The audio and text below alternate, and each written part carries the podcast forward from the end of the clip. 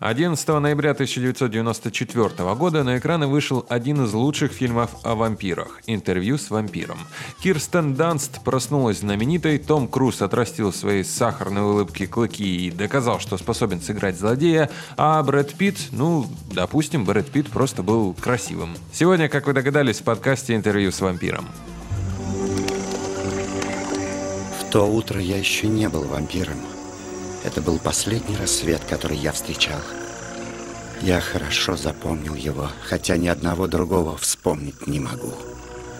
Я в последний раз наблюдал восход солнца и видел это волшебство как будто впервые. Интервью с вампиром – первый роман из цикла «Вампирские хроники». Появился на свет, как это нередко бывает, из-за личных переживаний автора. В 1972 году четырехлетняя дочь Энн Райс и ее мужа Стена умерла от лейкемии. Потеряв ребенка, супруги впали в тяжелую депрессию, много пили и плохо понимали, что делать вообще дальше со своей жизнью. Наконец, Энн, которая была в ту пору литературным редактором, решилась оставить работу и серьезно взяться за писательскую карьеру. Кое-какие наброски текста у нее нее уже были, и она принялась перерабатывать их в роман. Главный герой начинал свое нисхождение во тьму из-за потери близких, а среди персонажей фигурировала маленькая девочка, которой, разумеется, суждено было остаться ребенком навсегда. Подобная идея могла появиться и раньше, но Райс, безусловно, одной из первых использовала детский образ в вампирской литературе. Книга вышла в 1976 году, а в 1978 по ней уже начали писать сценарий. Первый вариант написала сама Энн Райс, представляя в образе Луи идеально прекрасного на тот момент француза Алена Делона. Работая над сценарием, Райс сделала своего протагониста слегка живее и значительно смягчила гомоэротизм в сравнении с романом, зная, что в пуританском Голливуде позволительны лишь легчайшие намеки. Но это было на тот момент, как вы понимаете. Хотя это не помогло. Экранизацию не запускали в производство, ведь по словам продюсеров Paramount, которые владели тогда правами на экранизацию, они просто не могли снимать фильм о двух мужчинах и маленькой девочке, состоящих, по сути, в любовном треугольнике. Переговоры об исполнении роли Листата велись с Джоном Траволтой и Ричардом Гиром. Представьте себе. Была также идея снять сериал, но и там дальше переговоров с командой сценаристов дело не зашло.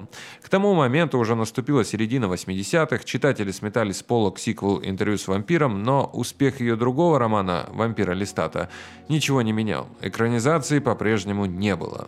Студия предложила предложила Райс сценарий телефильма, который ее категорически не устроил, и тогда у Paramount истекли права. Энн Райс решила попытать удачи со студией Лори Мар. В этой версии должны были появиться мотивы Листата и Королевы проклятых, опубликованные в 88-м. Райс билась над Клавдией, пытаясь прописать ее так, чтобы э, та э, оставалась ребенком, но избежали э, создатели обвинений в педофилии.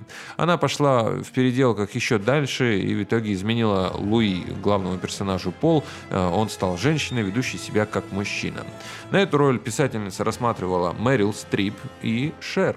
По задумке Листат подается чарам вампирши, находя в ней сходство со своей матерью Габриэль. Шер очень хотела сыграть в постановке, она даже записала для саундтрека композицию Lovers Forever, но после того, как Луи все-таки вернули оригинальный пол, э, песня потеряла актуальность и фильм не попала. Ее танцевальная поп-версия, кстати, позже вошла в альбом Шер Closer to the truth. Я верну тебе радость жизни, избавлю от боли и дам новую жизнь. Ты ее даже представить не можешь. Жизнь, которая длится вечно. Боли и смерть не коснутся тебя. Не бойся. Я предоставлю тебе выбор, которого не было у меня. Актера Рутгера Хауэра писательница увидела в «Бегущем по лезвию» и была совершенно очарована этим человеком. Она загорелась идеей, где режиссером экранизации станет Ридли Скотт, а Хауэр сыграет жестокого неотразимого злодея Листата. Но в итоге, как вы знаете, сыграл Том Круз. Он, конечно, хорош, но Круз – суперзвезда. Символ Голливуда, безупречно гладкое лицо индустрии. Поэтому его Листат делает то, что положено звездам, сияет, затмевая всех вокруг, покоряя своим блеском без полутонов.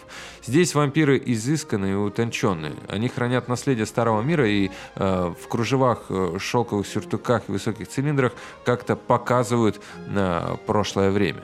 Поэтому кастинг фильма, когда дело наконец сдвинулось с мертвой точки, вызвал у нее шок. Представьте себе, она хотела человека, который покажет э, глубокого персонажа, а в итоге сыграет вечно победитель э, боевиков и красавчик Том Круз. Ну, как-то для нее это показалось странным. Тем не менее, все стало гораздо хуже, когда ей сказали, что Луи сыграет Брэд Питт. В него она совершенно не верила и считала его даже несимпатичным. Зато быстро согласилась на роль э, вампира Армана, где должен был сыграть Антонио Бандерас. Испанский актер уже тогда покорил Америку и сыграл в фильме «Филадельфия», который рассказывает точно так же, э, ну не точно так же, совершенно о другом, но э, в этом фильме проходит основная идея гомосексуальности. Поэтому, а, собственно, Энн Райс легко одобрила кандидатуру, плюс ей просто нравился Антонио Бандерас. Кстати, еще один интересный факт. Ролью Листата интересовался Аль Пачино, но он уже был достаточно стар для того, чтобы играть на, в этом фильме Листата. Знаешь, очень немногие вампиры могут вынести бессмертие. Многие погибают по собственной воле. Мир меняется. Мы нет. Что касается режиссера, он тоже был подобран далеко не сразу. Шли годы, студия Ларимар, как и до этого Paramount, тормозила создание фильма и вообще дальнейшее продвижение творчества Райс э, дальше книжных страниц. Со студией не удалось договориться о передаче прав, когда Элтон Джон предложил поставить интервью на Бродвее. Написанный мюзикл «Лестат» все же стартовал э, позже, в 2005 году, но, сами понимаете, спустя 11 лет. В 1989 году Лоримар была куплена студией Warner Brothers, и на сцене появился магнат и филантроп Дэвид Геффен. До этого он спродюсировал Битлджуса Тима Бертона, маленький магазинчик ужасов Фрэнка Оза, э, поэтому он лично встретился с Райс и заявил, что его не смущает ни гомоэротика, ни персонаж-ребенок, ни заигрывание с эзотерикой, замешанной на католицизме. В общем, он просто полюбил этот проект и загорелся идеей его снять.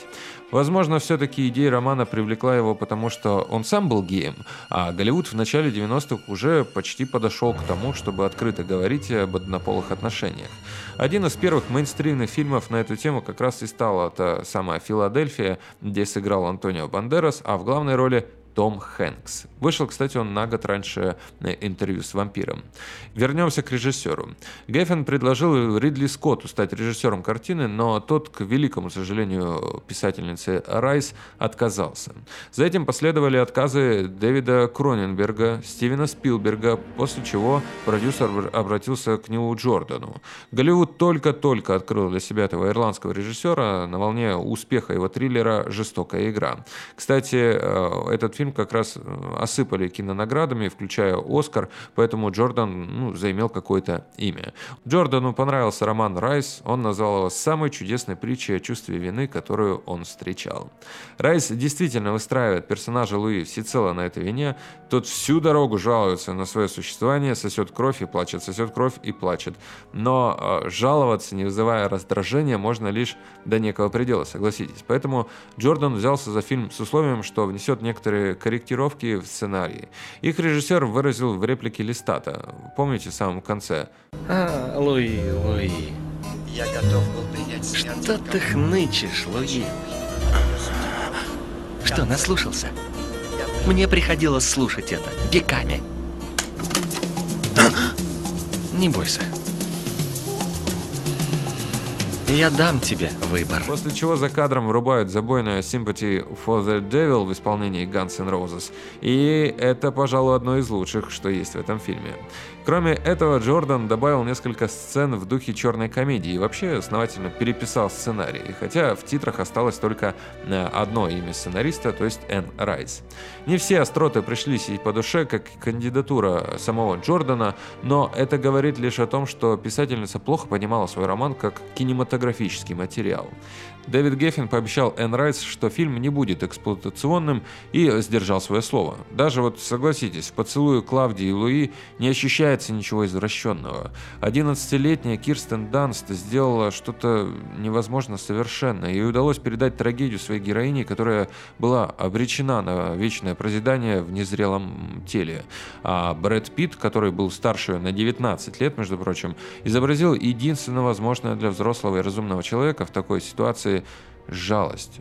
То самое сочувствие к дьяволу. В итоге Джордан справился со скользкой тематикой и собрал крепкую актерскую команду, какое бы возмущение она поначалу не вызывала у Энн Райс.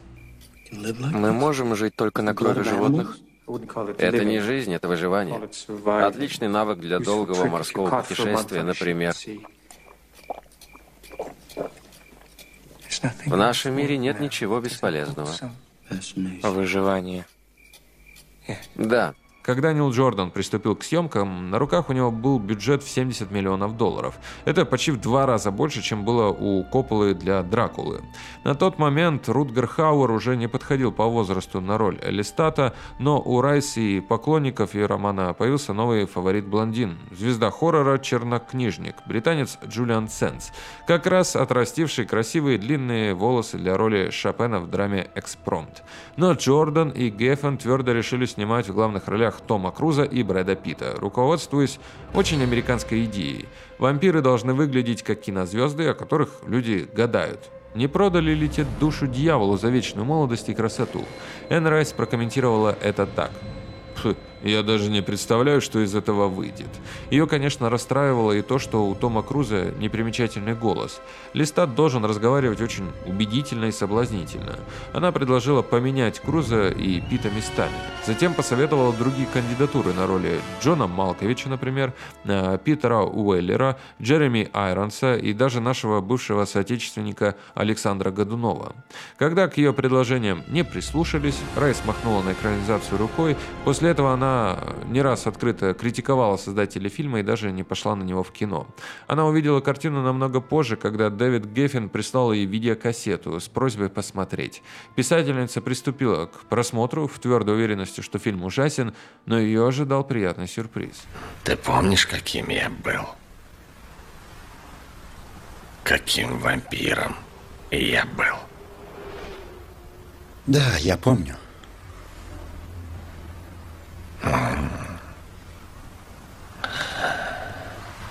Никто не мог справиться со мной. Даже ты, Луи. Я пытался. Да, ты пытался. И чем больше ты пытался,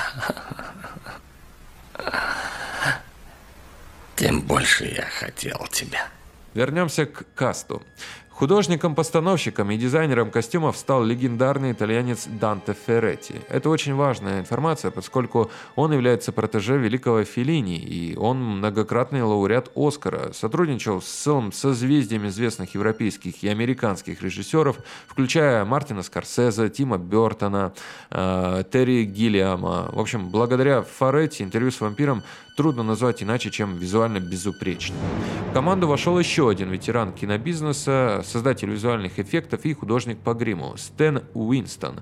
Работал он с Кэмероном на «Терминаторе 2», с Бертоном на «Возвращении Бэтмена», со Спилбергом в «Парке юрского периода». В общем, спецэффектами и графикой в интервью э, занялся нереально талантливый чувак, хотя их там очень мало. Основная его работа касалась грима.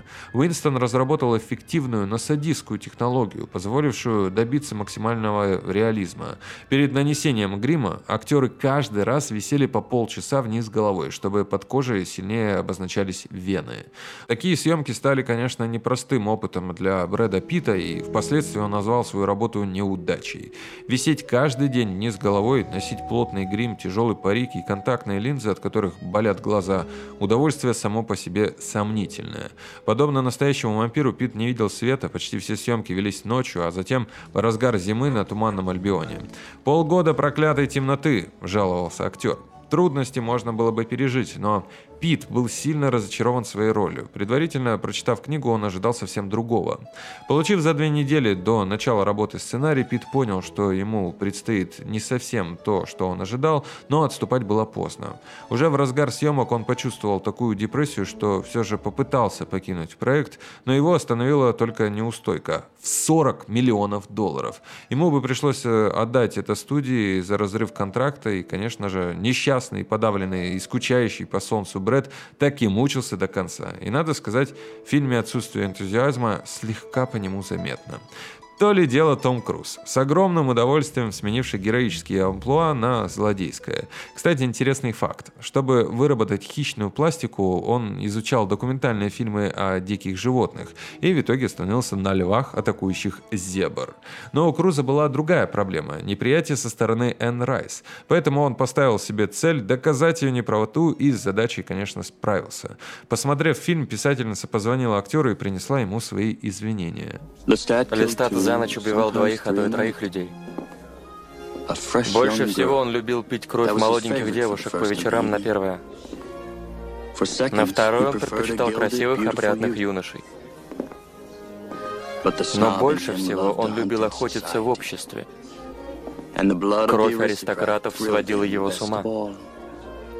Что касается продолжения истории, студия Warner Brothers, э, боясь потерять э, вскоре авторские права на произведение Райс, в срочном порядке организовала в 2002 году съемки «Королевы проклятых», ну, из того же цикла, смешав сюжетные линии одноименного романа и вампира Листата. Роль предложили снова Тому Крузу, но тот благоразумно отказался. Ну и молодец, наверное, бы все испортилось. Листата в итоге сыграл Стюарт Таунсенд. Его выступление в образе рок-звезды, за которую пел вокалист э, группы Кор, Корн служат единственным оправданием фильма. Картину окружил мрачноватый ореол из-за реальных событий, э, например, сыгравшую королеву вампиров Акашу, певица Алия, сразу после съемок погибла в авиакатастрофе. А один шотландский убийца рассказал в суде, что совершил свое преступление, потому что так ему велела сделать Акаша из фильма в своем сне. Представляете? В 2012 году на студии Imagine Entertainment начались работы по адаптации для экрана романа Райс э, «История похитителя тел», написанного от лица Листата. Но из-за творческих разногласий с Райс в следующем году проект закрыли.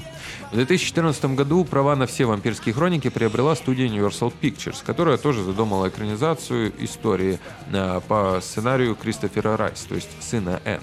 Затем в 2016 году объявили о ремейке «Интервью с вампиром», на роль Листата планировали Джареда Лето, но Райс вернула права на свои произведения в том же году и объявила, что вместо фильмов собирается вообще сделать сериал по всем вампирским хроникам. Но ВОЗ и ныне там. Уже традиционно работы писательницы очень долго идут к экранам. Подводя итоги, знаете, в циничные 90-е, когда все только снимали про наркотики и бандитов, вдруг появляется вот такая городская сказка. Достаточно кровавая, чтобы не казаться слишком сентиментальной, и достаточно нежная, чтобы не расстраивать зрителя обилием трупов. Фильм стал одним из лучших грандиозных проявлений фантастики за то время. Дальше она уже начнет развиваться в другом ключе и перейдет э, в CGI э, с безыдейным злом. Согласитесь, куда порой приятнее понаблюдать вместо этой суеты супергероев за медленным и плавным движением красивых людей в красивых нарядах, рассуждающих о диалектике бытия за чашечкой теплой крови. Круз зловеще улыбается, Данст смотрит недетскими глазами из-под кукольных локонов, а Пит вдыхает и выдыхает английский сплин. С вами был Глеб Новоселов. Большое спасибо за внимание. Услышимся в следующих подкастах. Пока. Самое главное не думать об этом. Видишь вон ту? Вдова Сент-Клэра. Стоящий рядом щеголь убил ее мужа. Откуда ты знаешь? Я прочел ее мысли. Прочти и ты. Прочти.